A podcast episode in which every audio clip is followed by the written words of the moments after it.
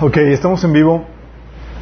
A los que nos están sintonizando, por favor, para que nos ayuden a compartir el enlace eh, en su Facebook, en su WhatsApp. Ah, por cierto, la gente nos está pidiendo hoy que compartamos el enlace para que alguien me ayude a compartirlo en Minas United. Eh, gente que no vino, saludos, por cierto, que debió haber estado aquí, eh, por complicaciones eh, no llegaron. Pero gracias a Dios por la tecnología que nos permite verlo desde casa cómodamente, en tu camita, con tu climita. Bien. con palomitas, sin que nadie interrumpa. no, es, es más bendición poder estar alabando juntos al Señor y, y compartiendo eh, este tiempo de coinonía que el Señor nos otorga. Acuérdense que congregarse es un mandato, chicos, no se vayan a ir por otra gente, ¿sale? Um, ok, vamos a comenzar con una oración. Tenemos mucho que hablar. Hoy vamos a tocar el tema del culto a Dios. Amado Padre Celestial, te alabamos, te bendecimos, te damos tantas gracias, Señor, por la bendición que es tu presencia en medio de nuestro Señor. Gracias, Señor, porque sábado tras sábado te manifiestas, Señor, y podemos sentirte, podemos tocarte, Señor, podemos exaltarte, Señor. Ahora, Padre, te pedimos que vengas, Señor, y abras nuestro entendimiento, que la luz de tu palabra, Señor, eh, radie, Señor, en nuestra mente, quitando toda oscuridad, todo el engaño del enemigo, toda ignorancia, Padre. Te pedimos que hables a través de mí, Señor, con el poder de tu Espíritu Santo, Señor, que cubres cualquier deficiencia que pueda tener, Padre, y que tu palabra llegue y cumpla el propósito por el cual tú la has enviado, Señor. Te lo pedimos en el nombre de Jesús. Amén. Ok, chicos. Hoy vamos a, comenzar, ahora por fin, la, la tan anunciada serie. Eh, tuvimos que ver pues varios temas temas esporádicos. ¿Qué, temas vimos? Vimos el tema de eh, sufrir por tus convicciones cristianas, salvación o poder. ¿Te acuerdas que el Señor te puede salvar o no salvar, pero te da poder?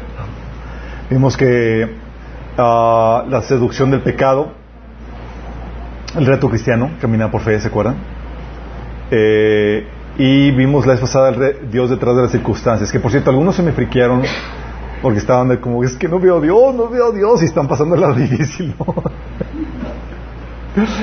Déjame decirte, cuando no ves a Dios, eh, Santiago te da una, una, eh, algo que debes hacer. Dice, dice Santiago que tened por sumo gozo cuando estés pasando por diversas dificultades. Y tú, ¿cómo? O sea, no veo a Dios detrás de esa circunstancia, no veo el propósito. Ahí mismo, en ese versículo siguiente, dice eh, que si no, que pidas sabiduría. Y, la sabiduría se pide en el contexto de no sé por qué estoy pasando esto. Necesito sabiduría, necesito entendimiento por parte de Dios para pasar la prueba con gozo. Sí. Entonces, hoy no sé qué está pasando, por cuál es el propósito de Dios. Tú puedes doblar rodilla y pedir, Señor, dame sabiduría. ¿Qué estás tramando con esto que estoy viviendo? ¿Hay algo que tengo que cambiar? ¿Que esfojar en mí? Dame sabiduría. Y la sabiduría se pide para poder entender el propósito de Dios en las difer- di- diferentes situaciones que estás viviendo.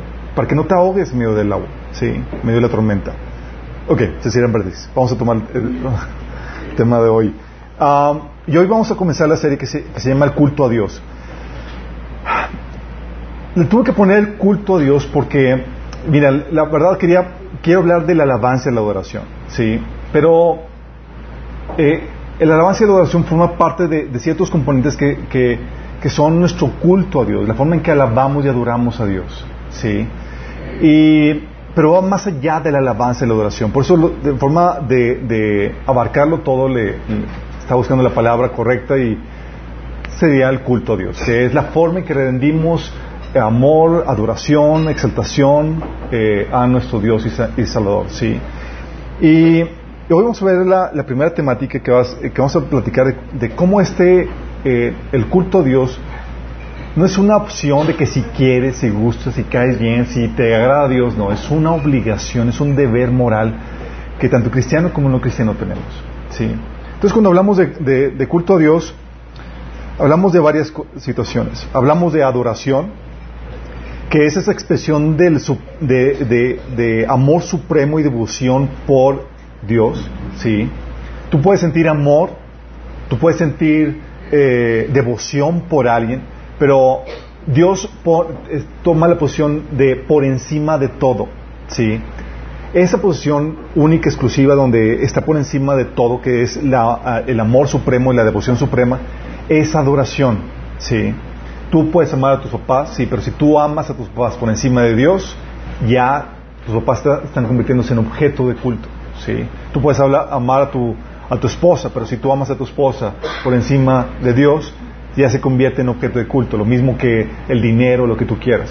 ¿sí? Entonces cuando hablamos de adoración estamos hablando de ese amor supremo y devoción que se siente por, por Dios y que, está por encima de todo.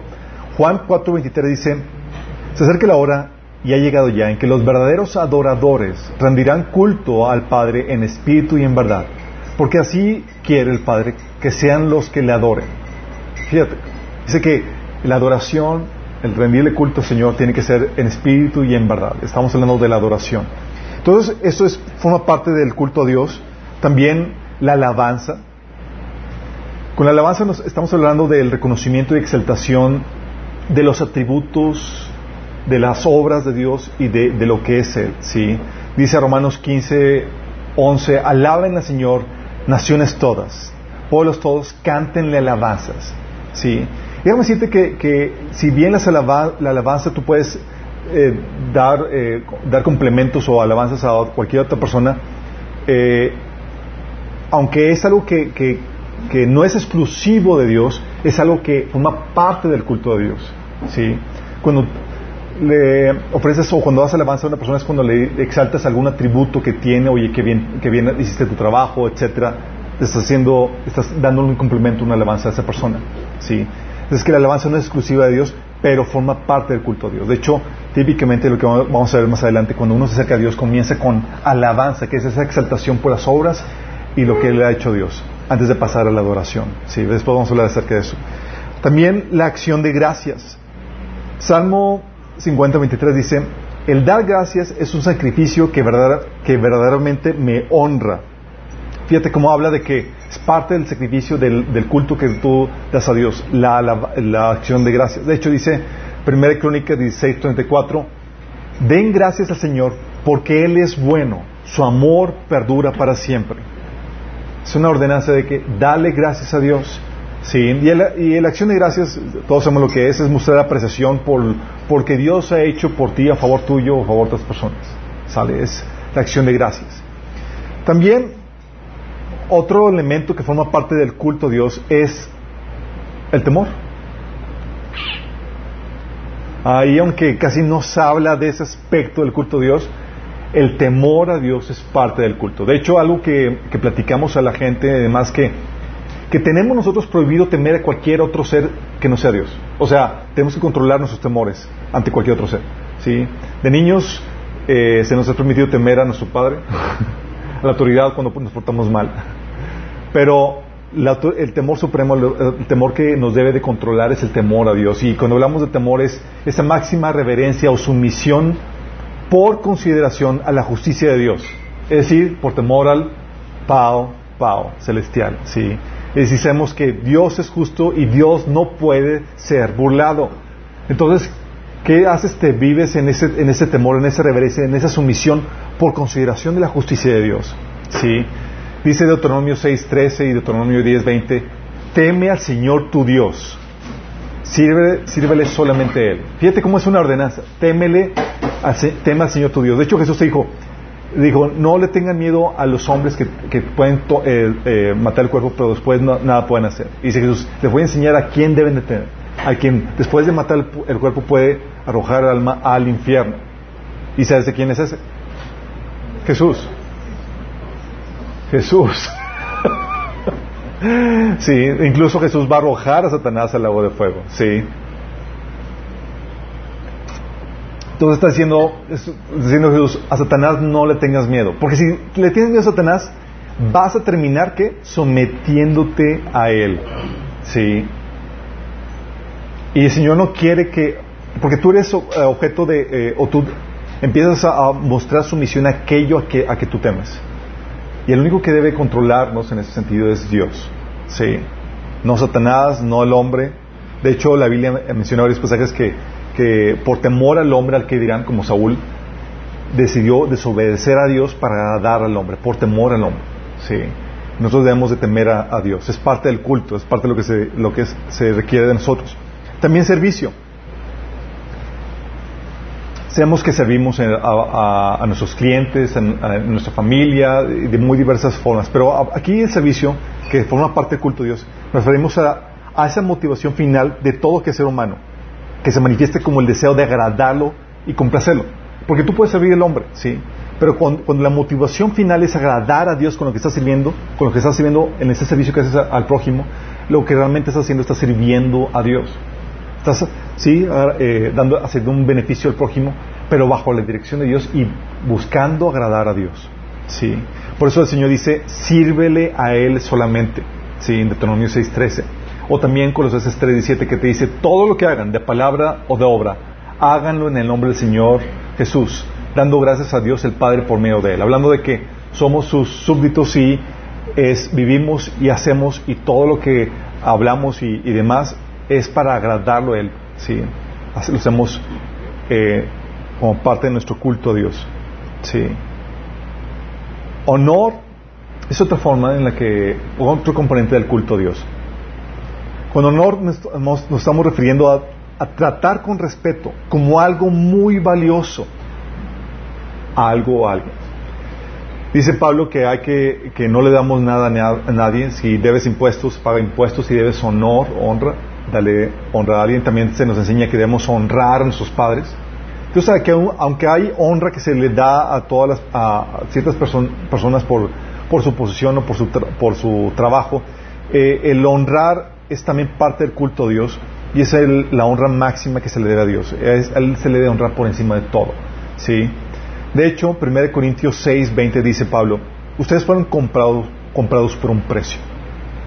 Por lo tanto, honren con su cuerpo a Dios. Siendo, eh, la honra forma parte de, ¿sí? Y debes honrar a Dios con tu cuerpo, ¿sí?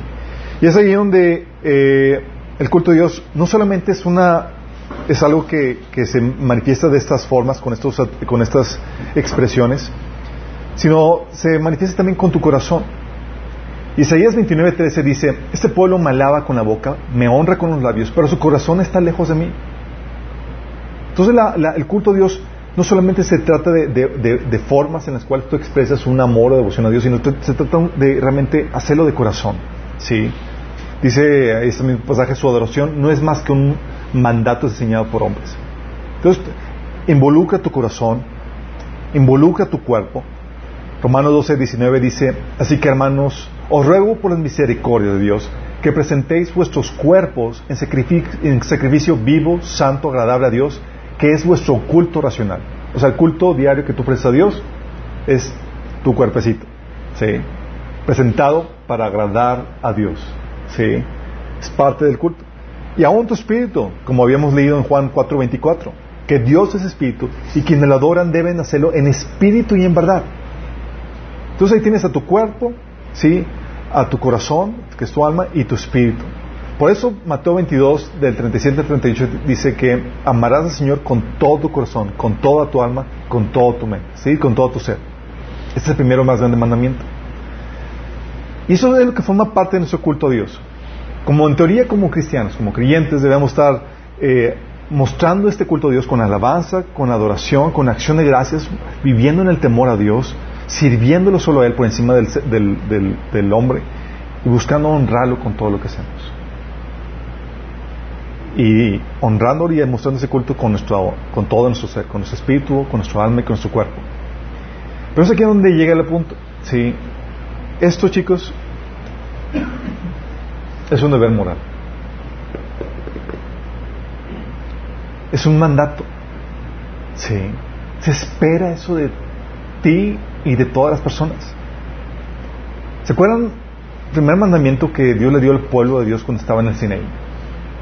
Tiene que ver con el culto a Dios. Para el pueblo de Dios, fíjate, dice Éxodo 20 del 3 al 5. Dicen, no tengas ningún otro Dios aparte de mí. No te hagas ninguna clase de ídolo, ni imagen, ni ninguna cosa que está en los cielos, en la tierra o en el mar. No te inclines a ellos, ni les rindas culto, porque yo soy el Señor, tu Dios, Dios celoso, quien no tolerará que entregues tu corazón a otros dioses. Fíjate, hablando de, es el, es la ordenanza de Dios al pueblo, a su pueblo, de que, hey, no rindas culto a nada más. No te inclines a ninguna otra imagen ni nada que no sea yo. Sí. El culto exclusivo a Dios, se nos ordena eso. Y hay gente que, que, eh, que lo que hace es que dice, ah, sí, Dios, le rindo culto a Él y aparte tengo otras cositas a las cuales le rindo culto. Y si te das cuenta aquí, lo que Dios ordena es un culto exclusivo a Dios. Ese culto exclusivo a Dios es parte de la relación que, Dios quiere tener, eh, eh, es parte de, de, las prerrogativas exclusivas que Dios tiene con el, con el ser humano. Es decir, no existe la poligamia espiritual, chicos. No es como que, ah, Dios, con, con Dios sí, también con otros entes le estoy eh, adorando. No, no. Dice, no tengas ningún otro Dios aparte de mí. Y el Señor te dice en Éxodo 20 que el culto es exclusivo a Él. ¿Sí? Porque hay gente que dice, ah, sí, le adoro a Dios y busco a Dios, pero también rindo culto a otros, seres para que me, me haga un favorcito. No, mi chavo. Eso ya para Dios es infidelidad y es faltarle respeto a Dios. ¿Sí? Entonces Dios ordena el culto a su pueblo, pero no solamente a su pueblo. También al no creyente. ¿Te imaginas? También al no creyente. Oye, pero ¿el qué? No es cristiano, ni siquiera va a la iglesia. Bueno, Dios los va a juzgar por eso. Sí, por no rendirle culto a Dios. Fíjate lo que dice la Biblia en Romanos 1 del 18 al 23. Dice la Biblia, ciertamente la ira de Dios viene revelándose desde el cielo contra toda impiedad e injusticia de los seres humanos que con su maldad obstruyen la verdad. Me explico. Lo que se puede conocer acerca de Dios es evidente para ellos, pues Él mismo se los ha revelado. Porque desde la creación del mundo las cualidades invisibles de Dios, es decir, su eterno poder y su naturaleza divina, se perciben claramente a través de lo que Él creó, de modo que nadie tiene excusa. Fíjate cómo está diciendo que a través de la creación de Dios, todo ser humano puede concluir que existe, que hay un Dios creador de todo. Oye, pero los ateos y... Mira, si algo doy gracias a Dios es que este movimiento transgénero que estamos viviendo ahorita con ese movimiento LGTB y demás, nos pone al, al, al, relieve para ver con facilidad que el hombre tiene la capacidad de ver la evidencia y todavía negarlo. Pueden ver su, su, sexo, de qué sexo son, y dicen, no, yo soy otro. ¿Sí? Pueden ver la evidencia de Dios, hay un creador, y dicen, no, no hay. ¿Sí? Si algo que te enseña ahorita estos tiempos que estamos viviendo es la capacidad que tiene el hombre para negar la realidad. Vivir en un mundo imaginario. Yo soy, ya se han visto en las noticias donde, ah, sí, uno que, que, soy perro, sí, y empiezan a actuar como, y, y ¿qué está pasando? Uno, es la capacidad que tiene el ser humano. Entonces aquí dice que, que Dios sabe que internamente se están haciendo coco pero no tienen excusa. Si dice desde la creación del mundo, las cualidades invisibles de Dios es decir, su eterno poder y su naturaleza divina se perciben claramente a través de lo que Él creó, de modo que nadie tiene excusa. Esto es lo que dice. El hombre tiene por medio de la, creación la evidencia que Dios exige. Versículo 21. A pesar de haber conocido a Dios, no lo glorificaron como a Dios, ni le dieron gracia, sino que se extraviaron en sus inútiles razonamientos y se les oscureció su insensato corazón. Dos cosas te dice aquí que debes de concluir con la primera ocasión. Uno, existe un Dios creador. Y dos, tu deber moral de rendirle culto a Dios. Nada más con la pura creación. ¿Sí estamos entendiendo? Dice, oye, por medio de la creación podamos conocer las cualidades invisibles de Dios como su eterno poder y su naturaleza divina. Sabemos que hay un ser creador de todo. Y eso, de forma así conclusiva, debe de llevarme a rendirle culto a Él, a darle gracias por las bendiciones, por lo que he recibido por parte de Él. ¿Sí? Lo dice aquí que a pesar de haberlo conocido, no lo glorificaron como a Dios ni le dieron gracias, sino que se extraviaron en sus inútiles razonamientos y se les oscureció su insensato corazón. Aunque afirmaban ser sabios, se volvieron necios y cambiaron la gloria de Dios inmortal por imágenes que eran réplicas del hombre mortal y de las aves, de los cuadrúpedos, de los reptiles. Fíjate lo que aquí la Biblia enseña. Te dice, ¿sabes qué? El hombre va a terminar rindiendo culto a algo si el hombre por naturaleza es un ser adorador, y no hay, no hay como que, ah, yo no, yo no tengo ningún Dios, no, te lo vas a hacer. Quitas a Dios de, la, ecuación, te vas a hacer uno. ¿Sí? uno a la imagen del hombre, cuadrúpedos, de, lo que tú quieras. ¿sí? Esa es la conclusión, porque el ser humano de forma natural tiende a la adoración de algo, a poner, o sea, el lugar, quitar a Dios de la ecuación no quita ese lugar que le corresponde, es el lugar de la, de la adoración, del culto. Algo lo va a ocupar. ¿Qué lo va a ocupar? Y aquí lo menciona, algo de la creación. ¿Y qué empezaron? Por eso la gente que, eh, las, las, religiones eh, paganas y demás, eh, en algún punto, alguno de sus antecesores decidió negar la existencia de Dios y enseñar de forma diferente. ¿Y qué fue lo que ocasionó?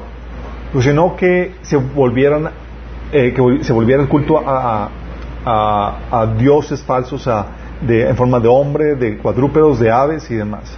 Ahora, chicos, ¿tú crees que los ateos están con su idea de que no adoran a nada? Si tú quitas a Dios de la ecuación, vas a tener que suplirlo, vas a suplir el, lugar de Dios con algo. Y ahorita, por ejemplo, los ateos están eh, ellos queriendo convertirse en Dios ellos mismos, con el movimiento transhumanista, por un lado. Pero también están surgiendo eh, lo que es la nueva idolatría con la inteligencia artificial. Si saben ahorita que hay iglesia, ya, ya hay una religión oficial en Estados Unidos que lo que hace es un culto a la inteligencia artificial. Y para ellos lo explican, dicen, es muy, es muy claro, es muy lógico. La inteligencia artificial va a, va a llegar a ser 100 millones de veces más inteligente que el hombre. Entonces nos va a poder resolver todas las problemáticas que tengamos. Tú vas a poder acudir con ello por, a, esa inteligencia artificial para dirección y para solución a, a tus problemas. Imagínate. O sea, que te, te quitas a Dios, ¿qué haces? Te creas otro Dios, un ídolo. Ahorita se llama Google lo cuanto dice que hay un Dios que todo lo ve y, y que todo lo sabe. Y, si no lo Google. Eh, sí, o un Facebook que todo lo publica y un Google que todo lo, que toda información te dé. Pero sí, sí me explico. O sea, es algo que Dios espera de toda la creación, de, todos, de toda la humanidad. Espera que le rindan culto a Él. Sí. Pero todos se han desviado y Dios ha tenido que ir a buscar. ¿Pero por qué? Porque Dios espera que le, que, le rindan culto a Él. O sea, como que tiene problemas Dios de, inferioridad. Así como, por favor, alávame.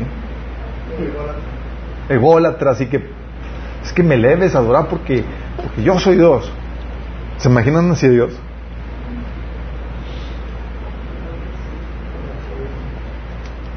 Eso, chicos, déjame comentarlos, lo vimos a profundidad en el, en el tema de, Dios por Dios. Eh, es una aplicación que está ahí, lo puedes googlear en el canal de Minas. Pero te lo voy a resumir aquí, y vamos a, de hecho vamos a retomar mucho de ahí. Tú adoras o el culto a Dios es una obligación por una posición de justicia.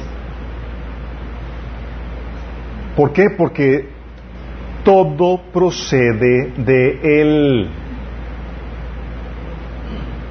Todo. Él nos da la vida, el sustento, nos da el aire que respiras, la lluvia, la salud, la habilidad, la fuerza, toda provisión. Nos da la alegría, todo lo bueno, todo lo hermoso que hay en esta vida es por Él. Si no estás en el infierno, que si estás vivo no lo estás, siempre tendrás algo por lo cual estar agradecido. En el infierno no va a haber nada por cual tú estés agradecido. Vivo, sí. Dice Hechos 14, 17, hablando Pablo a gentiles paganos. Dice, sin embargo, Dios no se ha dejado, no ha dejado de dar testimonio de sí mismo haciendo el bien, dándoles lluvias del cielo y estaciones fructíferas y proporcionándoles comida y alegría de corazón. Pablo diciendo, hey, gentiles, ustedes, Dios no se ha dejado sin testimonio. O sea, todo las lluvias, las estaciones fructíferas, la comida, la alegría de corazón, ¿de quién crees que viene? ¿Sí? O sea, es, es procede de Dios. Santiago 1, 17 dice, toda buena dádiva y todo don perfecto desciende de lo alto, donde está el Padre que creó las lumbreras celestes y que no cambia como los astros ni se mueve con las sombras. Sí. Por eso todo viene de Dios. Oye, tu trabajo, tu esfuerzo, tu habilidad para hacer riquezas. Aún los ateos, la, habilidad intelectual y todo eso, viene de Dios. ¿Sí? Su familia, sus hijos, es, todo viene de Él. Y le deben, por eso, porque todo procede de Él, le deben el culto a Dios. ¿Sí? De hecho, eh, por eso Pablo le mencionaba ahí, como les estaba comentando en Romanos 1, eh, capítulo 1, que el versículo 21 que dice que a pesar de haber conocido a Dios, no lo glorificaron como Dios ni le dieron gracias. ¿Por qué? Porque es algo normal. Si sabes que todo viene de Él y que todo lo que tienes es provisión de Él, se espera que por lo menos, por lo menos, tengas alguna acción de gracias, que es parte del culto a Dios. Que glorifiques a Dios por las bendiciones que tú has recibido de su mano. Sí. De hecho, por eso en Pablo, en Hechos 17 del 29 al 31, hablando de, de a, los gentiles, ¿se acuerdan? Pablo estaba en, en, eh, en Grecia y estaba ah, predicando a gente que adoraba a un montón de dioses. Y se encuentra un altar que los atenienses eran muy religiosos, tenían muchos dioses, y se encuentra un altar, Pablo, que era al Dios desconocido. Por si acaso se les había olvidado algún Dios y no sabe nos vaya a ofender, y es que Aquí tenemos al Dios desconocido. Y dice Pablo, ese es mi Dios. Porque no hay aquí ningún altar a, Jehová. Entonces, Pablo empieza a hablar de ese Dios desconocido. Y dice Pablo, no debemos de pensar en Dios como un ídolo diseñado por artesanos y hechos de oro, plata o piedra. ¿Sí? Está diciendo, hey, Dios no es así como tú sido. Imagínate la, la, la, indignación, pues hay todos con sus idolitos y, y creando, dice, en la antigüedad Dios pasó por alto la ignorancia de la gente acerca de estas cosas. Pero ahora Él manda que todo el mundo en todas partes se arrepiente de sus pecados y vuelva a Él. O sea, que se dejen de la idolatría. ¿Sí? Pues Él ha fijado un día para juzgar al mundo con justicia por el hombre que Él ha designado y les demostró a todos quién es ese hombre al levantarlo de los muertos. En pocas palabras está diciendo, hey chicos, Dios toleró que rindieras culto a otros seres. Ya sé que fue eso. Tiempo de arrepentimiento es ahora. Y Dios te ordena que dejes de andar rindiendo culto a estos, a ídolos. Porque Dios no es así. Sí. De hecho, hay un pasaje en Apocalipsis en donde se menciona que, que en medio de la, de la, tribulación que va a haber en, esos, en ese tiempo, después de que la iglesia parte de, la tierra, eh, se va a predicar lo que se le llama el Evangelio eterno. Dices, el Evangelio eterno. ¿Cómo que el Evangelio eterno? ¿Qué lo que dice? Te lo voy a leer. Apocalipsis 14, del 6 al 7 dice, Luego vi a otro ángel que volaba en medio del cielo y que llevaba el Evangelio eterno para anunciarlo a los que viven en la tierra, a toda nación, raza, lengua y pueblo. El Evangelio eterno. ¿Qué, onda con esto? de qué trata el Evangelio eterno? Fíjate qué trata el Evangelio eterno. Gritaba el ángel a gran voz teman a Dios y denle gloria, porque ha llegado la hora de su juicio. Adoren al que hizo el cielo, la tierra, el mar y los manantiales.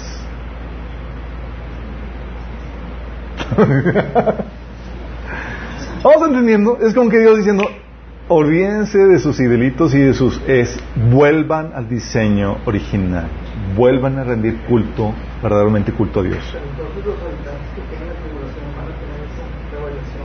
van a tener esa o sea, van a tener la conciencia de que así la, la, la, curva de realidad les va a soltar de que evidentemente hay un Dios creador todo. Sí. Y que deben devolver a la humanidad al, al diseño original donde le rinden culto a Él. ¿Por qué? Porque es justo. De Él proceden todas las cosas. Y Dios espera de todos los humanos que le rindan este culto. Como dicen, teman a Dios, que es parte del culto. Denle gloria, que es parte del culto porque ha llegado la hora de su juicio. Adoren al que hizo el cielo, la tierra, el mar y los manantiales. Es parte de Apocalipsis 14 del 6 a 7. Entonces, por, dices, oye, ¿por qué debo de rendirle culto? ¿Por qué la humanidad debe rendirle culto? Eso se me hace muy egoísta. No, no, no, es justo. ¿Sí? Oye, si alguien te da algo por cordialidad, por educación, se, se da un gracias. Y más cuando, cuando tu vida, tu bienestar y las cosas buenas dependen de eso. Oye, un gracias. ¿Sí? Una gratitud. ¿O cómo te lo pago? sentido de deuda. Y Dios espera que eso sientan su creación de, acerca de Él.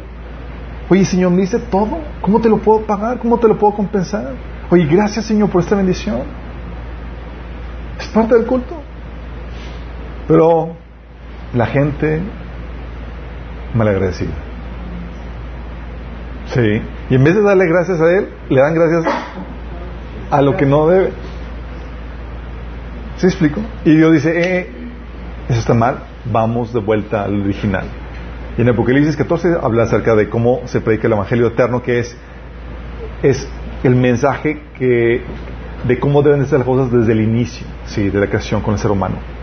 Todo tú lo debes de adorar porque todo procede de Él. También porque todo ha sido redimido por Él. Ok chicos, Dios nos dio esta hermosa creación y nos la entregó en un estado de perfección. Te entregó la casa nuevecita. Te dio la llave y dijo, mira, es mi regalo para ti. Tú vas aquí, eres, sí. Y nosotros así como que le hicimos un cuchitril. Mal. O sea, al punto de que, al punto de que llegó el inspector, vio la casa y dice, esta casa tiene que derrumbarse con todos los habitantes que están aquí. ¿Sí? ¿Y qué hizo Dios? Dijo, ¿sabes qué? Yo voy a pagar la multa y no derrumben la casa. Dios redimió la creación con nosotros dentro de ella. Nosotros estropeamos esto. Dice Hebreos 2 del 14 al 15. Dice, aunque merecíamos la muerte con todos nuestros dominios, digo, uh, Sí, aunque no, esto, este no es el pasaje. Dice, aunque merecimos la muerte con todos nuestros dominios, con todo lo que Dios nos había dado, Él nos salvó de ella y nos dio vida juntamente con Cristo. Por tanto, ya que ellos son, ah, dice Hebreos 2, el 14, 15, dice, por tanto, ya que ellos son de carne y hueso, Él también compartió esa naturaleza humana para anular mediante la muerte al que tiene el dominio de la muerte, es decir, al diablo, y librar a todos por temor a la muerte que estaban sometidos a esclavitud durante toda esta vida. Menciona que el Señor vino a redimirnos por medio de la muerte de la muerte. Él tuvo que morir en su lugar.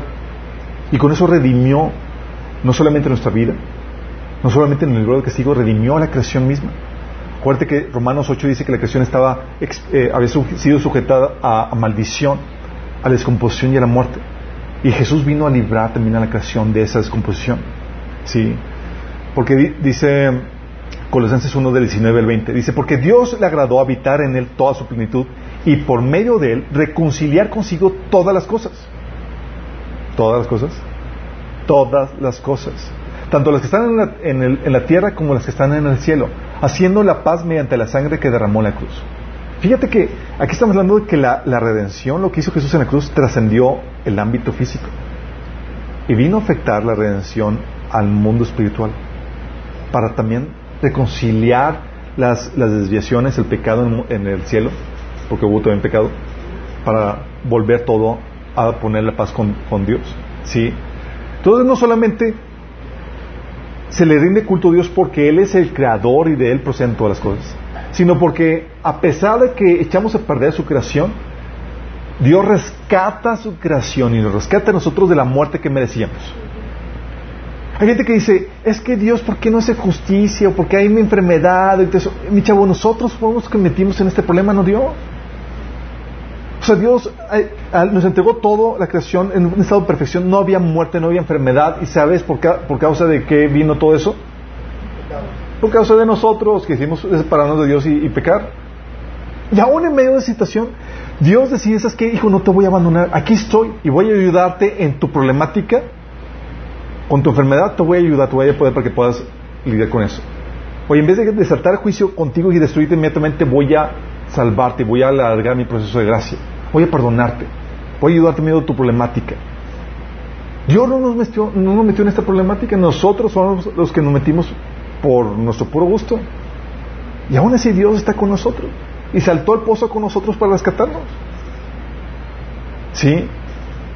Por eso, como dice Salmo 107 del 1 al 2, alabad a Jehová porque Él es bueno, porque para siempre es su misericordia Díganlo los redimidos de Jehová, los que ha redimido del poder del enemigo.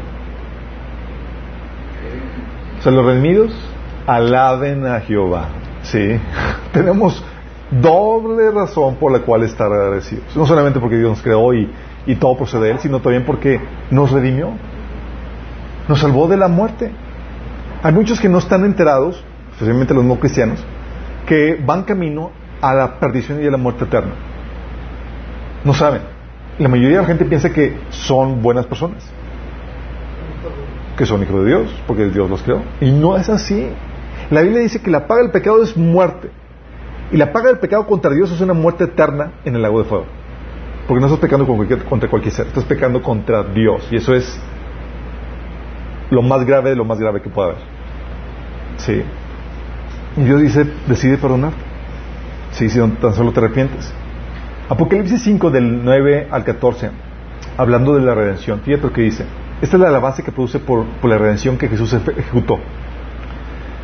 Apocalipsis 5 del 9 al 14. Dice, digno eres de tomar el libro y de abrir sus sellos, porque tú fuiste inmolado y con tu sangre nos has redimido para Dios de todo linaje, lengua, pueblo y nación, y nos has hecho para nuestro Dios reyes y sacerdotes, y reinaremos sobre la tierra. Miré y oí la voz de muchos ángeles alrededor del trono y de los seres vivientes y de los ancianos, y de su número eran millones de millones, que decían a gran voz, el cordero que fue inmolado es digno de tomar el poder, las riquezas, la sabiduría, la fortaleza, la honra, la gloria y la alabanza. Y a todo lo creado que está en el cielo y sobre toda la tierra y debajo de la tierra y en el mar y todas las cosas que hay en ellos, oí decir al que está sentado en el trono y al cordero, sea la alabanza, la honra, la gloria, el poder por los siglos de los siglos. Los cuatro seres vivientes decían amén y los veinticuatro ancianos se postraron sobre sus rostros y adoraron al que vive por los siglos de los siglos. La suprema alabanza por, no la creación, la redención, porque Dios nos ha redimido. Sí. Tú y yo podemos estar doblemente agradecidos porque formamos creación de Dios, eso es por un lado, pero mayormente porque Dios nos redimió haciéndonos de una simple creación hijos de Dios. Sí. Entonces, oye, ¿por qué debemos, por qué es un culto obligatorio? Porque es justo, mi chavo. Es justo. Lo debes. Y la problemática, chicos, es que entre todos los, los mandatos que tenemos de Dios, a veces se nos olvida, hey, hoy no he rendido culto a Dios, no he cumplido mi, mi deuda a Dios. Sí. A veces lo tomamos muy a ligera y es mi preocupación, que a veces no, no dimensionamos esto. Todo lo es por justicia y por verdad. ¿Por qué exaltarías a Dios? ¿Por qué le darías la gloria, la honra, el poder, la, la adoración? ¿Por la verdad? ¿Cómo que por la verdad? Porque Él es lo más valioso. ¿Puedes pensar en algo más importante que Dios? ¿Hay algo más importante que Dios? ¿En, su, en la creación? ¿Puede haber algo en la creación más valioso que el Creador? Dime, digo, si tienes alguna, algo. Sí, no hay nada. Tú, descartado. Tu salud, tu necesidad, tu familia, más importante que Dios. Nada, nada. Si Dios es lo más valioso en todo el universo y nada en su creación se compara a su valor, ¿acaso no tiene sentido que lo más importante sea la gloria y la honra de Dios? ¿No tiene sentido? Que lo más importante sea la exaltación y la glorificación de nuestro Dios. Vivir para su gloria, para su alabanza. ¿No tiene sentido? Claro, porque es lo más importante. Alabamos, exaltamos a lo que, a lo que merece la base de oración lo que es realmente valioso. Y como Dios es, eh, es el valor absoluto, no hay nada que ser, y todo tiene valor en relación a Dios. Él es lo, único que, eh, Él es lo que es digno de gloria y de honra, ¿sí? No hay causa más grande, chicos, que Dios. No hay causa más grande. Tu negocio, la educación de mis hijos, hay algo más, no hay ninguna causa más grande. ¿Sí? Dicho, Él es la primera causa de todo. Él comenzó todo, la primera causa. Y Él es el propósito final de todo. O sea, el máximo fin de todo. Como dice Jesús, Él es el principio y el fin.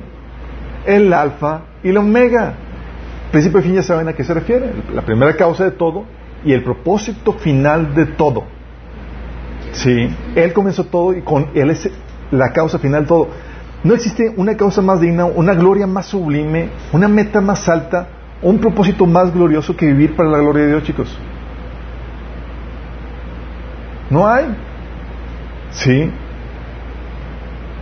Es lo que más debemos amar. Si Él es lo más valioso, es lógico que pensar que a Él sea lo que más debemos de amar. ¿Sí? Debemos amar, oye, ¿qué tanto debes amar a una persona más que un animal? Porque es más valioso. ¿Qué tanto debes amar a Dios? Supremo amor. Porque es más valioso que cualquier elemento, cualquier cosa que haya sido creada. ¿Sí? Por eso Jesús dijo en Mateo 22, 37, Jesús le dijo, amarás al Señor tu Dios con todo tu corazón, con toda tu alma y con toda tu mente.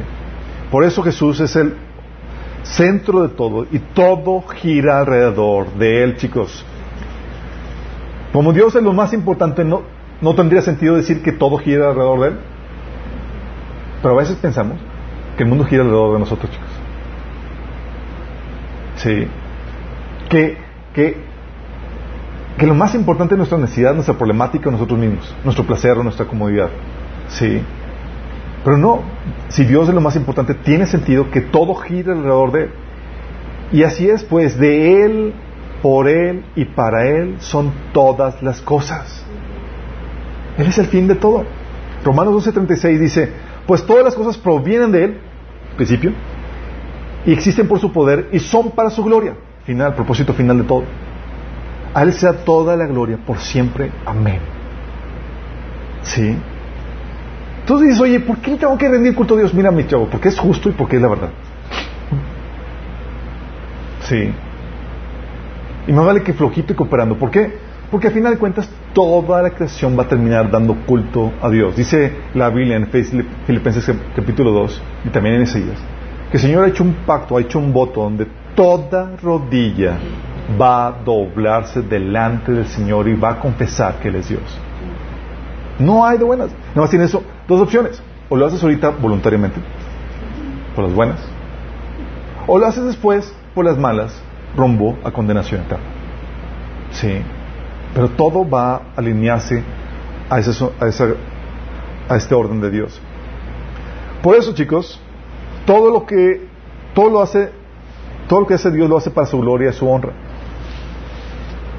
Todo. Dios, sería lógico que Dios hiciera algo diferente, ¿no? Si Dios no actuara y trabajara para su gloria, no demostraría que Él no es digno. No, es que hay algo más importante. ¿Qué, hay más importante? Sí. Dios ve por su gloria y hace todo para su gloria. Es algo que ya hemos visto en la predicación de, Dios por su gloria. En cuanto a Israel, oye, su existencia, eh, su salvación de Israel, el refrenar su ira por amor, eh, el refrenar su ira eh, para no destruir Israel, el mostrar su bondad, su benignidad, benignidad todo era para su gloria, chicos. Y la Biblia dice, y vimos esos pasajes en esa predicación, aún Jesús, dice la Biblia que buscaba la gloria de Dios, su obra era para la gloria de Dios, su sufrimiento era para la gloria del Padre, su glorificación era para la gloria de Dios, que Él contestaría oraciones, ¿para qué? Para la gloria de Dios. Y su regreso, para ser glorificado. Sí. O en cuanto a nosotros, tu salvación es para la gloria de su nombre. Eh, y la forma en que fue llevada a cabo la salvación es para que nadie se exalte sino solamente Él. Sí. Tu santificación para la gloria de Dios. Tu oración, por ejemplo, debe ser para glorificar a Dios. Tu llamado, tu ministerio, debe ser para la gloria de Dios. Todo, chicos, gira alrededor de eso. Aún los que, dice la Biblia, que los que rechazan a Dios, Dios los creó a sabiendas de que lo iban a rechazar para traerle gloria. ¿Te acuerdas a Faraón? Para estas cosas te he levantado, para exaltar mi nombre por medio de ti, cabezón. ¿Sí? Aún en el cielo. Sí, todos. Todos somos creados para su gloria. Lo que te da es para su gloria. Se nos exhorta a exaltarlo. Y si no lo honras, hay maldición sobre tu vida. Porque te, desvías del propósito de Dios. Y Él promete que todo será lleno con su gloria. ¿Sí? ¿Aún te encuentras, chicos? Los miembros de la Trinidad dándose culto entre ellos. No tiene sentido. ¿Te imaginas? ¿Si has visto esos pasajes donde Dios se, eh, rinde culto a sí mismo? ¿No? Me están viendo raro. Por ejemplo, en Hebreos 1, 8, Dios el Padre diciendo a Jesús, tu trono, oh Dios, por los siglos de los siglos, centro de equidad, es el centro de tu reino. Dios el Padre exaltando a Jesús. Sí, o Juan 16, 14 que dice, el Padre me glorificará porque tomará, digo no, el, Espíritu Santo me glorificará porque tomará de lo mío y os lo hará saber. ¿El Espíritu Santo glorificando a quién? Jesús. ¿Sí? O Jesús en Juan 8, 54, Jesús contestó, si yo buscara mi, mi propia gloria, esa gloria no tendría ningún valor. Por eso, mi Padre es quien me glorificará. Ustedes dicen, Él es nuestro Dios. ¿Quién va a glorificar a Jesús? El Padre. ¿Sí? O Jesús en Lucas 10, 21 que dice, en aquel momento Jesús lleno de alegría por el Espíritu Santo dijo, te alabo Padre, Señor del cielo y de la tierra, porque has escondido estas cosas de los sabios e instruidos y se las has revelado a los que son como niños. ¿A quién estaba alabando Jesús? Al Padre. La Trinidad dando ese, culto entre ellos. Y tiene sentido porque si no fuera así, significaría que hay, algo, hay otro ser más importante que no sea Dios. ¿Sí? O sea, Dios sabe y actúa en acorde a eso. Por eso, oye, si todo lo que Dios hiciera fuera para la gloria del hombre, diríamos que el hombre mismo es más importante que Dios, ¿no? Oye, es que deberías de hacerlo Dios para la gloria del hombre. No, no. Sí. Si el propósito, el propósito máximo fuera el bienestar del hombre, significaría que el hombre es más importante que Dios. Pero no es el propósito máximo, chicos. Tu bienestar no es el propósito máximo. Ay, la cosita, ¿verdad? no, no eres el centro, no somos el centro. Dios es el fin el de todas las cosas, el propósito final. Si lo que Dios amara, si, eh, si Dios amara más al hombre que a sí mismo, o igual que a sí mismo, ¿acaso no significa que el valor de este es más o igual que el de Dios? El, valor del hombre? O sea, ¿tú crees que equiparamos el valor de Dios? Ni faol, mi chavo. O sea, nada más imagínate, Dios encarnado pagó la eternidad de toda una humanidad en, en, tres días. En tres días de sufrimiento nada más. Sí. Y si las cosas fueran así, si el hombre fuera el centro o el propósito final de todo, significaría que Dios sería un sirviente del hombre y que elevamos y así elevamos el valor del hombre por encima de Dios, porque el propósito último final somos nosotros, nuestro bienestar. Y al final de cuentas estamos entonces rindiendo culto a quién? ¿Para qué no tiene sentido? ¿Te das cuenta lo peligroso que es utilizar a Dios como un medio y no como un fin? ¿Te das cuenta? Es como si Dios hiciera un ídolo en sus manos, que somos nosotros, y se postrara ante Él. ¿Tendría sentido? Sería anatema. Por eso Dios actúa de acuerdo a la verdad, chicos, de acuerdo a la justicia. Así que todo lo hace Dios, todo lo que hace Dios es para su gloria. Y Él es la causa máxima y la más valiosa. Y ordena toda la creación que se alinee a esta verdad, que es la verdad, esta justicia. Si tú no estás rindiendo culto a Dios, te estás desviando la verdad y estás actuando en injusticia. Estás pecando. Sí. Pero aparte de esto, chicos, es algo importante que debamos entender. El culto a Dios te vuelve a ti y a mí valioso y trascendente. Órale. Te vuelve valioso y trascendente. Porque el culto a Dios te recuerda la verdadera razón de tu ser y tu propósito a vivir aquí, que es realmente lo que importas. Te recuerda lo que realmente tiene valor. A veces nos ofuscamos con lo que tenemos y con lo que vivimos y nuestra problemática es que se nos olvida que no, no, no, no, lo importante es Dios. No existe una causa más digna, una gloria más sublime, chicos, una meta más alta, un propósito más glorioso que vivir para la gloria de Dios y para hacer su voluntad. No existe. Sí. Por eso dice la Biblia en 1 Samuel 2.30, yo honro a los que me honran y humillo a los que me desprecian. Es decir, si tú no estás rindiendo culto a Dios, si tú no le das honra a Dios, vas a ser echado de menos, vas a ser despreciado, desvalorado. Mateo 6:33, por eso dice, más bien busquen primeramente el reino de Dios y su justicia y todas estas cosas les serán añadidas. ¿Qué te dice que busques primero? Tus necesidades, tus problemáticas, la solución a tus... ¿No? ¿Que busques primero qué? El reino. Y después, tú. Va a venir por consecuencia lo que tú requieres. Sí. ¿Por qué? Porque si tú buscas algo más primero que a Dios, le estás rindiendo culto a eso que estás buscando primero. Sí. Por eso Jesús decía, que haya su vida, la perderá. Oye, tengo aquí, porque si tú hayas la vida fuera aportada a Dios, la vas a perder. Y el que pierda su vida por mi causa, la hallará. Sí.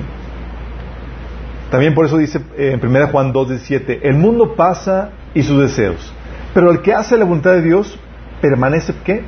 Para siempre. ¿Sí? Es decir, te vuelve trascendente, chicos. Al momento de alinearte, rindiéndole culto a Dios, viviendo para Él, lo que hace es que hace que, que vivas y permanezcas para siempre. Porque al hacer todo para su voluntad y su gloria, muestras que que realmente vives para lo importante y que por lo tanto tú tienes valor. ¿Por qué? Porque todo quiere valor, todo quiere el valor de la causa o el ser para el que se vive. Va de nuevo, todo adquiere el valor de aquella causa o ser para el que vives. La gente dice, no, es que yo vivo para mi familia no es suficientemente valioso. Sí, será noble. Sí. Yo vivo para mi patria, para mi México. Peor. Puedes tener causas. Oye, yo vivo para mi placer. No, hombre. Todo eso va a perecer. ¿Y tú juntamente con ello? Sí. Ups. Sí. Si te, por eso si te apartas de Dios, te vuelves vano, pierdes valor. Como ya no vives para lo que realmente tiene valor, chicos, sino para cualquier otra cosa, tú quieres el valor de aquello que estás, para el cual tú vives. Dios es la causa, es el valor absoluto. Si tú vives para Él, tu vida va a adquirir valor. ¿Sí? Pero si lo cambias, vas a adquirir el valor de aquello por lo cual cambiaste. Y lo que hemos comentado, ¿hay algo más valioso que Dios? No. Por eso la vida de la gente, chicos, está perdiendo sentido y trascendencia. Porque no vive para lo eterno, no vive para más que para lo terrenal y para lo de ellos. Y la vida así no tiene sentido. ¿Y qué hace la gente? No, pues voy a hacer un monumento para o voy a hacer algo que, que trascienda por... Pero no va a trascender más allá de, esta vida. Sí. Por eso dice Jeremías 2.5, fíjate lo que dice. Así dijo Jehová, ¿qué maldad hallaron vuestros padres que se alejaron de mí?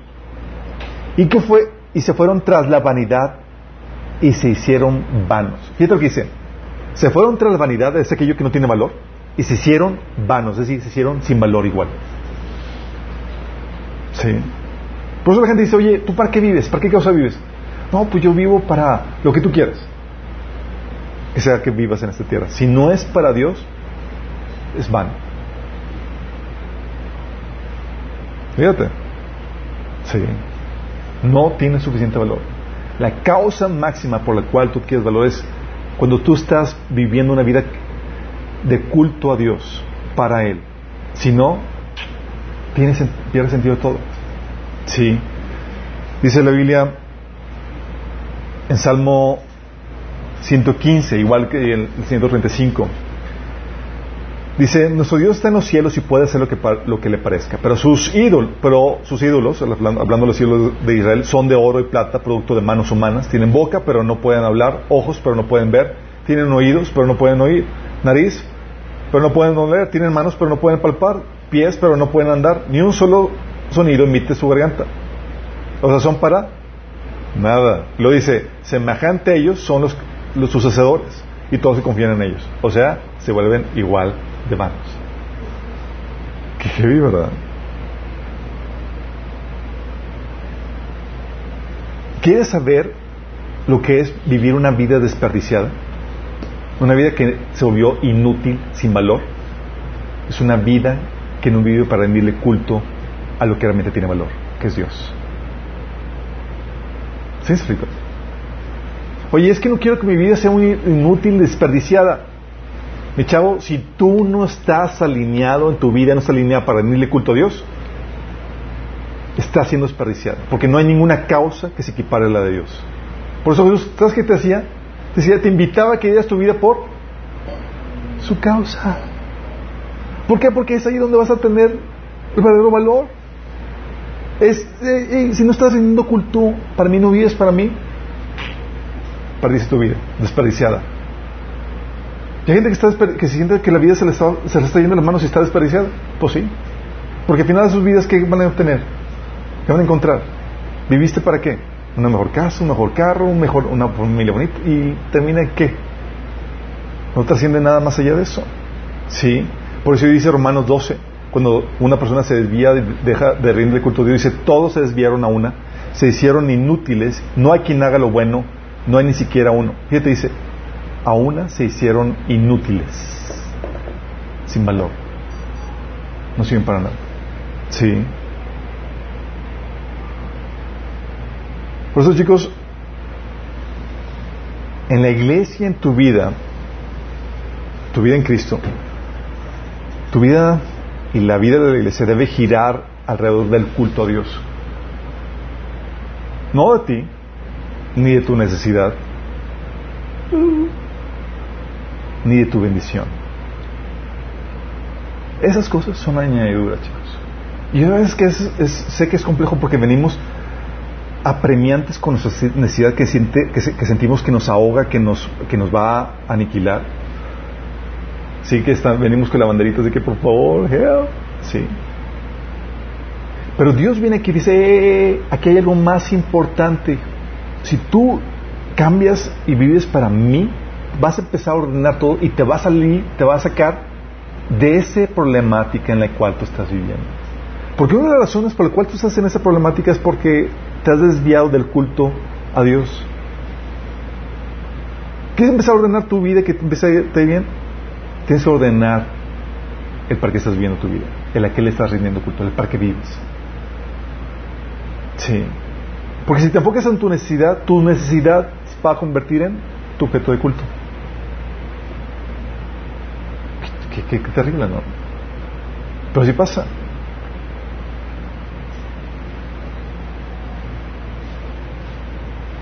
Pero si vives para Dios y lo que te interesa es su voluntad, te quita un peso encima, un peso enorme encima.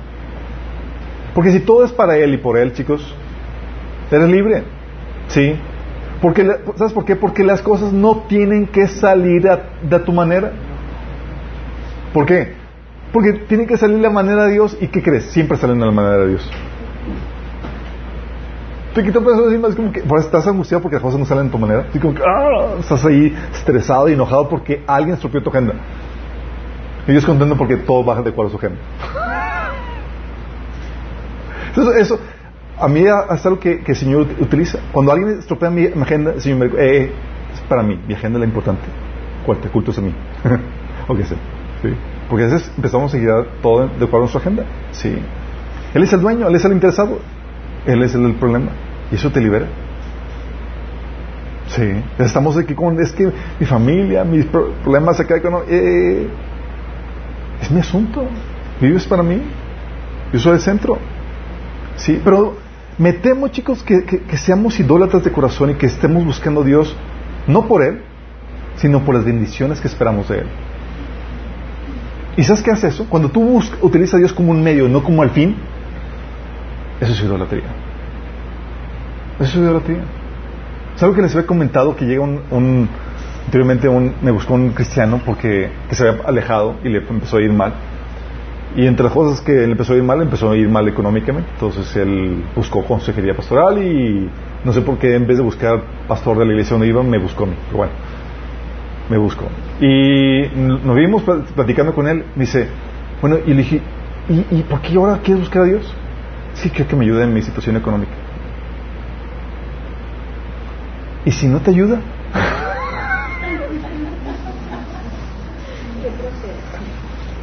Digo, porque Dios puede ser que no te ayude. O puede ser que lo está utilizando para, para tratar con algo contigo. Sí. Y se quedó así callado porque no supo qué hacer, porque no había considerado esa opción. en serio, chicos. Algo que vimos en la predicación de salvación o poderes. Oye, qué padre cuando Dios viene y te salva. Y si no, la ventaja es que deseamos ya nosotros como cristianos que Dios no te deja y te ayuda a sobrellevar la dificultad por la cual Él eh, eh, permite que atravieses. ¿Sí? Pero si no, y pues estaba así como que estaba choqueado. Digo, mira, en su silencio se delató. Digo, mientras que tú estás buscando a Dios para que te dé las riquezas que tú necesitas, entonces eres un idólatra que está buscando a Dios no como el fin, sino como un medio para lo que realmente amas, que lo que amas es el dinero. El tipo así como Y así me temo que pase con nosotros, chicos. Sí, que utilicemos a Dios como el medio para alcanzar lo que realmente queremos y no como el fin que debe ser. Y en eso estamos faltando en nuestro culto a Dios. Y ese faltar al culto a Dios estamos actuando en mentira y en, injusticia porque no estamos alineados al orden de Dios. Fíjate lo que dice 1 Timoteo 6, 6 dice que estos falsos hermanos dice, muestran sumisión a Dios, muestran, eh, para ellos mostrar sumisión a Dios es solo un medio para enriquecerse. Es un medio la sumisión a Dios para qué? Para el propósito que ellos realmente quieren, que es que enriquecerse. O sea, para la gloria de Dios, para agradar a Dios, para exaltar a Dios, no, no, no, eso ni figura. ¿Sí explico? Pues su, final, su meta final no es Dios, sino ni su gloria, ni el agradarle, su meta final es, su placer y su buena gloria, las riquezas que ellos están buscando conseguir. ¿Sí? Pero eso Señor nos enseña a vivir para su gloria, como dice en 1 Corintios 10, 31, dice, así que y esa que coman o beban o cualquier otra cosa que hagan, háganlo todo para la gloria de Dios. Sí. Y tú puedes ver esto en la en el pasaje de, de 2 Corintios 9 del 11 al 13. Fíjate lo que dice. Pablo estaba, estaba preocupado para atender las, las, las necesidades de, de, los cristianos en Jerusalén. Y estaba recolectando una ofrenda. Pero fíjate la motivación de él. Sí la motivación para suplir necesidad y la motivación para, para que el Señor te provea y te enriquezca. Fíjate lo que dice. 2 Corintios 9, del 11 al 13. Dice, ustedes serán enriquecidos en todo sentido para que en toda ocasión puedan ser generosos y, por, y para que por medio de nosotros la generosidad de ustedes resulte en acción de gracias a Dios. Fíjate el propósito. Eh, tu, generosidad y tu riqueza es para que seas generoso para que termine en acción y gracias a Dios. Sí. Versículo 12 dice, esta ayuda, que es un servicio sagrado, no solo, no, solo, no solo suple las necesidades de los santos, sino que también redunda en abundantes acciones de gracias a Dios. O sea, no perdía el objetivo, chicos. Oye, si el objetivo nada más es suplir las necesidades de la gente, me quedo corto. Pablo estaba bien consciente que es esto que hacemos tiene que redundar y tiene que desembocar en el propósito final de esto, que debe traer gloria a Dios. Sí, y Pablo está consciente de eso. Y lo hacía con esta motivación. Versículo 13 dice, en efecto, al recibir esta demostración de servicio, ellos alabarán a Dios por la obediencia con que ustedes acompañan en la confesión del Evangelio de Cristo y por su generosa solidaridad con ellos y con todos. Fíjate, dice, en efecto, ¿esto qué? Esto, esta eh, a recibir la demostración de servicio, ellos alabarán a Dios por su obediencia. Fíjate que la motivación de Pablo, eh, chicos, no es la necesidad de ellos, es la gloria de Dios. Porque te desligas de eso, pierde sentido, pierde trascendencia, pierde valor. ¿Sí me? Y es aquí donde tienes que entender que hay la forma en que se debe llevar el culto a Dios cómo se lleva el culto a Dios. Lo que vamos a estar aprendiendo en las próximas sesiones. ¿sí? Pero debes entender que Él establece las formas apropiadas de adorarle. Y no puedes adorar a Dios como tú quieras. Ah, no. No. Sí.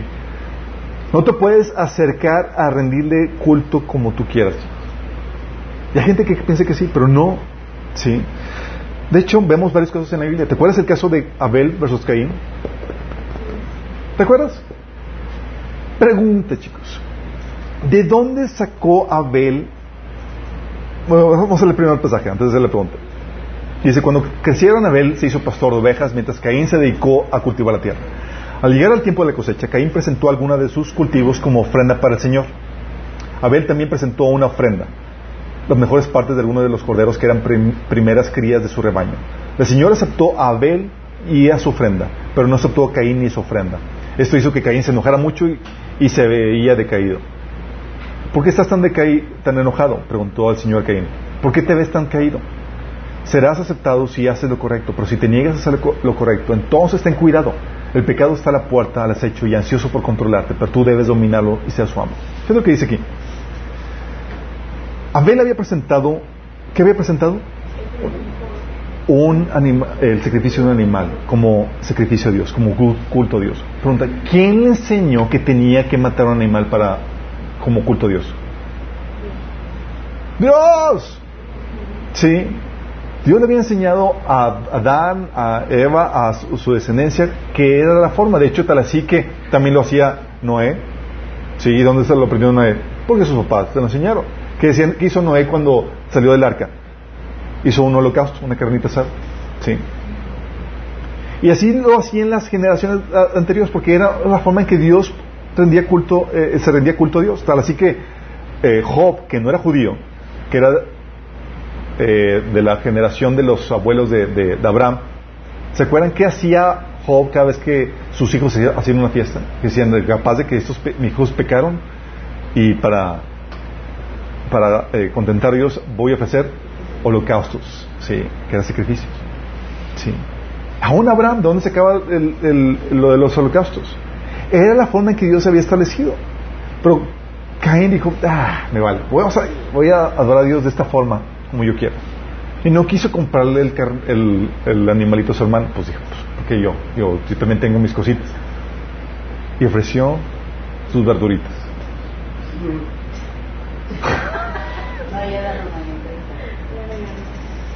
Sí, y lo que, los que ya hemos oído la vida sabemos que ese, eh, ese holocausto era, apuntaba a la venida de Jesús, a ese sacrificio de ese ser inocente que vendría a salvarnos. Y la importancia de Dios de, eh, es de esta forma. Sí. Pues Dios había establecido esto y eso Dios lo, lo, estructuró en, el libro de Levíticos. Sí. Puso las instrucciones de, de cómo debía ser el culto ya ordenado en cuanto a presentar los sacrificios y las ofrendas y los diezmos y todo, eso. El libro de Levíticos habla acerca de todo eso. Y puso toda esa normativa. Y te acuerdas del caso de Nadab y Abiú, sus nombrecitos raros, eran los, eran los hijos de Abraham digo de, no, digo de este, Aarón. Hijos de Aarón. Hijos de Aarón que murieron tatemados. ¿Se acuerdan? ¿Sí se acuerdan por qué, verdad? Levíticos 10 del 1 3. Después de que Dios había puesto todas las normativas, toda la forma en cómo deben de rendir culto a Él y toda la cosa, eso sí pues dijo, eh, vamos a hacer algo innovador. Sí. Y se los dice, oye, pues vamos aquí a hacer algo acá nuevo y, y se quedaron con sus ocurrencias. Dice, Nadab y Abiú, hijos de Aarón, pusieron carbones encendidos en sus incensarios y, encima esparcieron incienso. De esta manera desobedecieron al Señor a quemar ante él un fuego equivocado diferente al que había ordenado. Como consecuencia, un fuego ardiente salió de la presencia del Señor y los consumió por completo y murieron ahí delante del Señor. Qué feo, ¿no? Definitivamente, imagínate. Así que Moisés dijo a esto es lo que quiso decir el Señor cuando dijo, demostraré mi santidad por medio de los que se acercan a mí. Demostraré mi gloria ante todo el pueblo. O sea, Moisés en vez de, ah, o sea, secó la moraleja. Acuérdate lo que el Señor había dicho. Pero el punto es, no es cualquier cosa, chicos. O sea, el culto a Dios no se hace la ligera y no se hace así como que tú quieras, ah, pues aquí, vamos a alabar al Señor como queramos y no, no, no, no. Dios establece la forma apropiada en que se debe llevar el culto a Él. ¿sí? El libro de Levíticos habla de, de, estos reglamentos, números, de hecho el Pentateuco lo, habla de diferentes en diferentes partes. Eh, y tienes el caso de, de Nadab y Abiú, también tienes el caso de, de Pablo, ¿te acuerdas? las reuniones de, de, iglesia que son para el culto a Dios estaban resultando en juicio. ¿Se acuerdan qué pasó?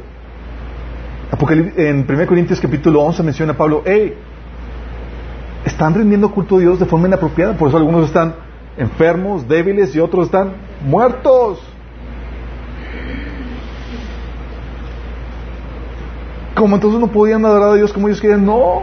O sea, estaban, decía, hey, en el culto a Dios que estaban teniendo en sus reuniones, están siendo de forma desorganizada, de forma desordenada, y están deshonrando a Dios al momento de participar en la Santa Cena, a punto que está cayendo juicio de Dios por lo que están haciendo.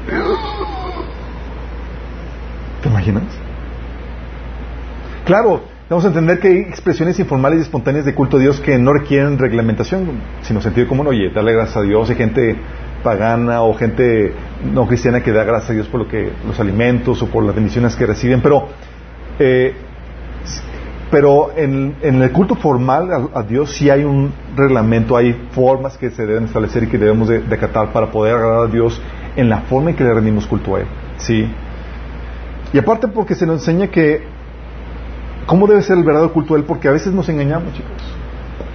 ¿Por qué nos engañamos? Porque pensamos, ah, es que yo, yo adoro a Dios, yo amo a Dios. ¿Te has, tocado con gente no cristiana o gente pseudo cristiana que dice que ellos creen en Dios y adoran a Dios, pero realmente no viven como deberían? Juan, 1 Juan 2.5 dice, el que, el que obedece la palabra de Dios demuestra realmente cuánto lo ama. Y gente dice, yo amo a Dios, pero ni pelas ni fumas sus mandatos. ¿Realmente está rindiendo culto a Dios? En lo más mínimo, sí.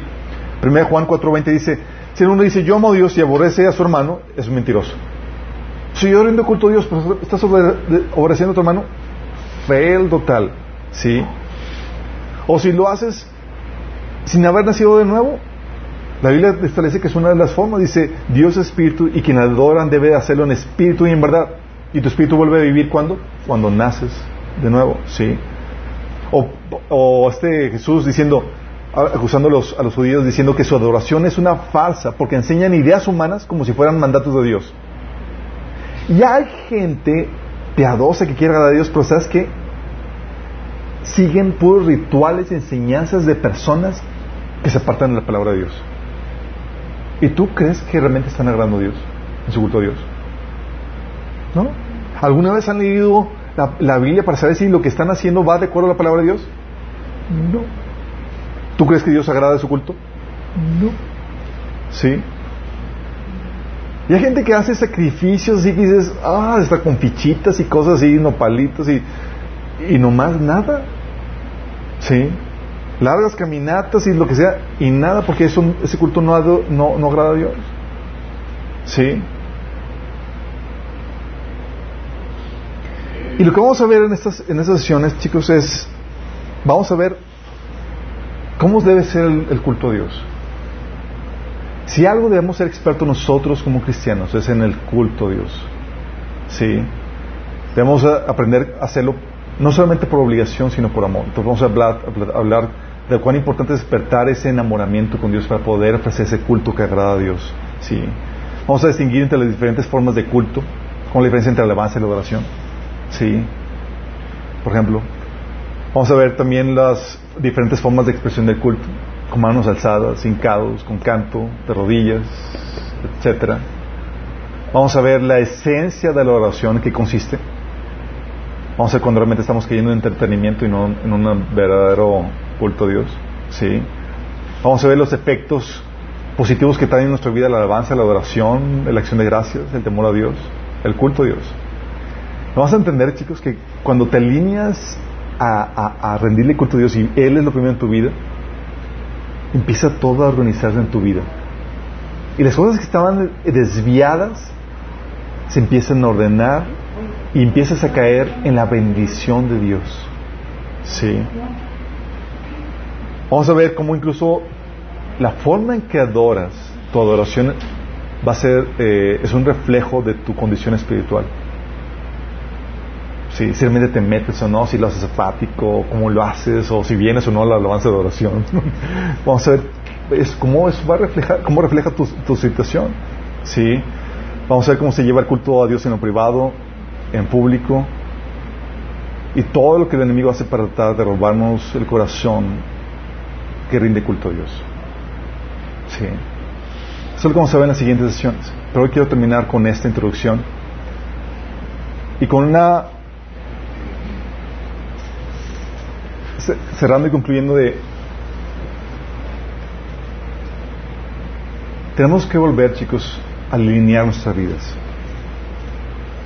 todo nuestro ser chicos tiene que mostrar y render culto a Dios es lo más importante lo más valioso al inicio te vas a tener que obligar a hacerlo. Pero vas a encontrarte que no hay nada más delicioso que esta relación de culto a Dios.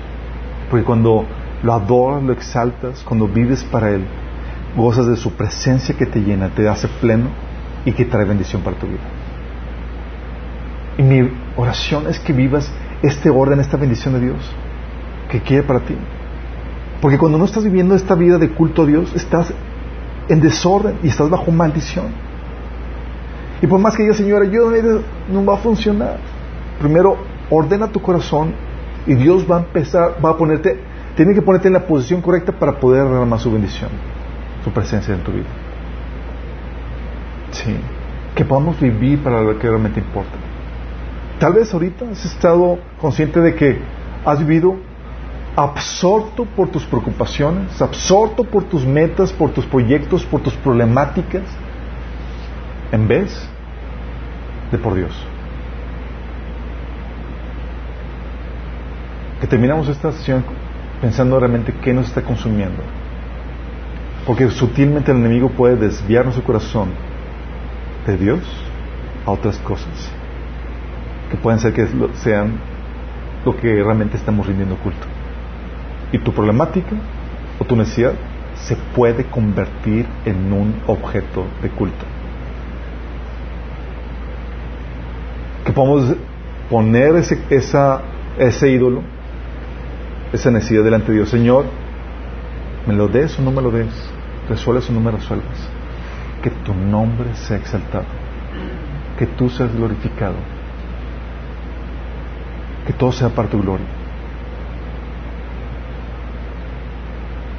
que realmente podamos presentarnos nosotros, nuestro ser, como una ofrenda a Dios, que es nuestro culto racional. Oramos. Amado Padre Celestial, damos gracias, Señor, porque tú nos llevas, Señor, a alinear nuestro corazón para vivir para ti. Tú eres la causa de todo, Señor, la primera causa de todo, y eres el fin y el propósito máximo de todo, Señor. Que todas nuestras vidas, Señor, puedan vivir Señor, esa vida de culto a ti, Señor. Que tú seas el centro de nuestra vida, de nuestro existir, Señor.